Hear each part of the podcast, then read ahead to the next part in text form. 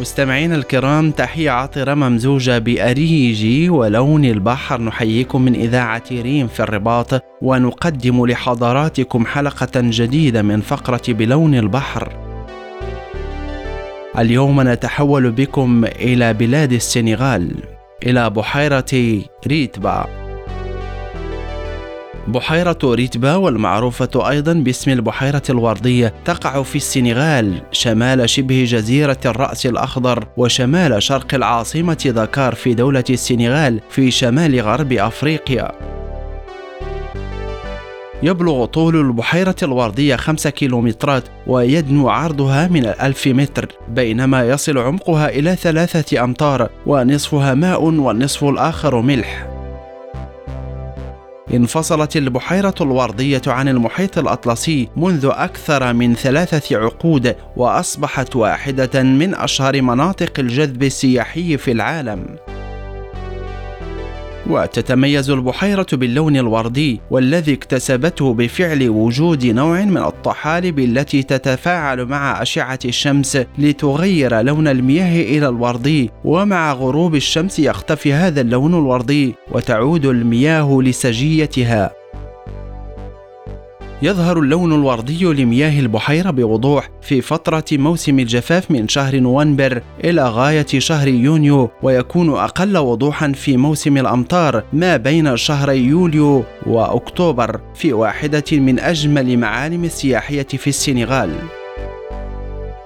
تعد البحيرة الوردية من أهم معالم السياحة في دكار حيث تزدهر الشجيرات ذات اللون الأرجواني في الرمال البيضاء المواجهة للبحيرة ذات المياه الوردية في مشهد أسطوري يسحر العيون كما لها قيمة عالية حيث صنفتها منظمة اليونسكو كأحد مواقع التراث العالمي. يحج إلى هذه البحيرة السياح من جميع أنحاء العالم ليستمتعوا بجولة ساحرة بين الرمال الذهبية والشمس الساطعة والأشجار الممتدة حول البحيرة لتمتزج كل هذه المناظر الطبيعية وتمنح الزائر إطلالة. منقطعة النظير. كما تتيح البحيرة لمحبي السباحة فرصة فريدة للاستمتاع بغمر أجسادهم داخل مياهها الوردية في تجربة ساحرة جميلة. ناهيك عن التجوال بالمراكب المنتشرة في البحيرة الوردية التي تمكن الراكب من متابعة أسراب الأسماك المتنوعة بألوانها المبهجة التي تتماشى مع لون المياه الوردي.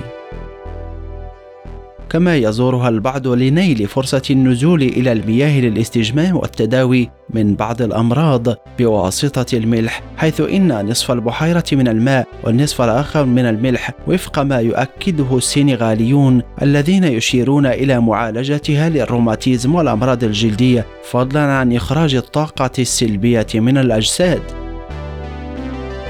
ولعل الغريب في هذه البحيرة هو كمية المياه الجوفية العذبة التي تخرج من كافة الأماكن المحيطة بها ويقوم الناس هناك بملء الزجاجات والشرب منها مباشرة. سيداتي وسادتي وصلنا إلى نهاية جولتنا الزرقاء. قدمناها لكم من إذاعة ريم في الرباط. نضرب لكم موعدا غدا بحول الله مع فقرة أخرى من فقراتنا. محمد وحمان يحييكم من إذاعة ريم ويتمنى لكم قضاء أوقات ممتعه مع بقية برامجنا.